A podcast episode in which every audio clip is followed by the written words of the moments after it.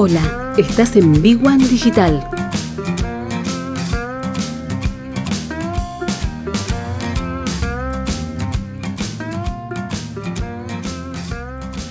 Vamos a retomar un tema que, explotó y después desapareció, pero que está vigente, que es la ley, la ley contra los freelancers. Eh, quien provee un servicio por cuenta propia al exterior técnicamente está exportando, con lo cual tiene la obligación de liquidar divisas en el país a la cotización oficial.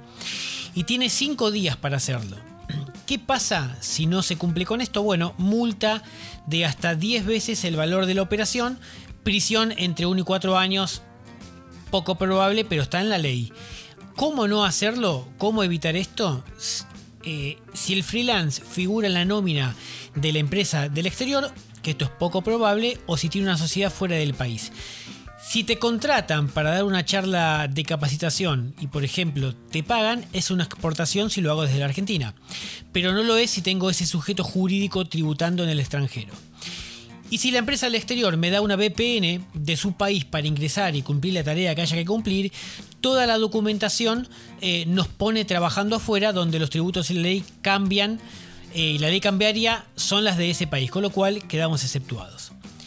Pero acá hay un trasfondo con la ley que, que se maneja y que se intenta implementar contra el mundo de los freelance, que desde la Asociación Gremial de Computación lo que dicen es que existen al menos dos grandes problemas. El primero es el fomento del trabajo freelance.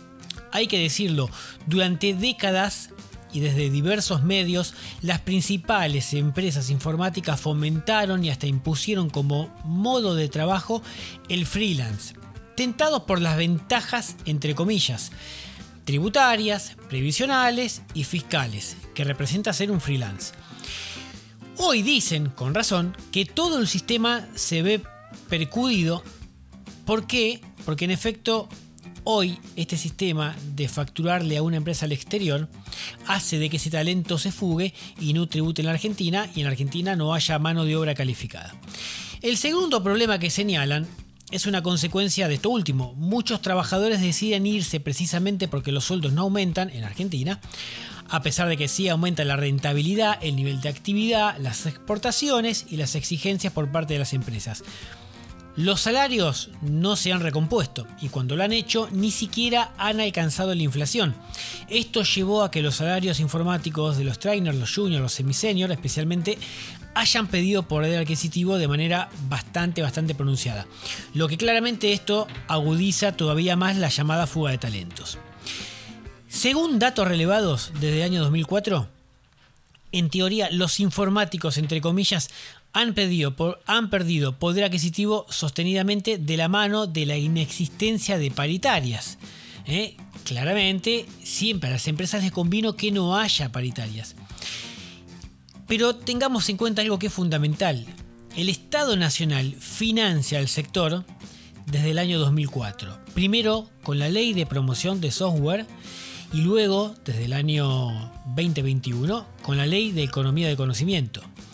Por la ley de promoción de software y solo durante el periodo 2014-2019, las empresas que son las que ponen la voz en el cielo porque dicen que la persona que le factura una empresa en el exterior está cobrando en dólares a nivel blue y en la Argentina no pueden cotizarlo, perdón, no pueden ir a buscarlo porque no está, pero si está, le pagan cinco veces menos las empresas se sumaron al régimen de promoción recibiendo, considerando el dólar oficial mayorista a 99 mangos, y esto ya tiene unas semanas de atraso, más de 53 mil millones de pesos en concepto de exenciones impositivas, tanto del impuesto a las ganancias como de contribuciones a la seguridad social, siendo los principales beneficiarios y que recibieron la enorme mayoría de las erogaciones Mercado Libre, Globan, Accenture, Redlink, empresas que ponen la voz en el cielo.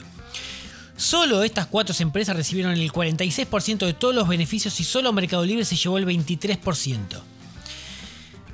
Actualmente, para el presupuesto 2022 se calculan erogaciones de parte de todos los contribuyentes, todos nosotros, equivalentes a 16 mil millones de pesos.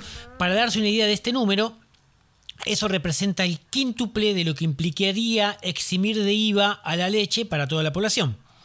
Además, el Estado Nacional ha financiado un sinnúmero de cursos de formación, desde el codo a codo, pasando por el 111.000 y el Argentina Programa. El 111.000, por, solo citar un ejemplo, costó 9 millones de dólares y solo certificó al 1,5% de todos los inscriptos. Tanto en el caso de Argentina, programa, como en los 111.000, los propios autores del programa saben quiénes fueron. La CESI, CESSI y muchas de las empresas que forman Argencon son hoy los que le piden al gobierno que vayan a buscar a los freelancers por facturar al exterior y no tributar y no convertir a la divisa oficial en Argentina. ¿Se entiende el, sistema? Entonces, hablemos de la responsabilidad empresaria, tanto la CESI, que es una cámara, como Argencon, que es otra cámara. Claramente estas empresas forman parte de este modelo de subdesarrollo informático, siempre nivelando para abajo. Ninguno de los beneficios que reciben llegan al trabajador, que pierde poder adquisitivo año a año y se les niega a participar libremente de un sindicato, por ejemplo, o tener paritarias o un convenio colectivo, una obra social, cursos de formación y todos los derechos que trae aparejada nuestra legislación. ¿Qué significa esto, muchachos?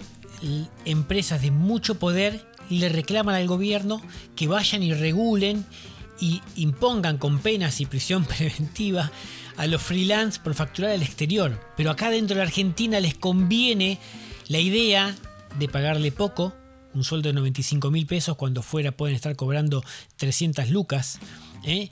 que el régimen que se hizo alrededor de los freelancers siempre es en detrimento del propio trabajador, del propio trabajador independiente. Nunca las empresas argentinas acá han hecho lo posible para rodear al trabajador al freelance que supuestamente no se va a fuir y se queda acá para trabajar para empresas argentinas con las condiciones que realmente necesitan. No va, no va. Esta ley no tiene fundamento, pero, pero, claramente el gobierno se puso al lado de las empresas que exigen esto. Bien.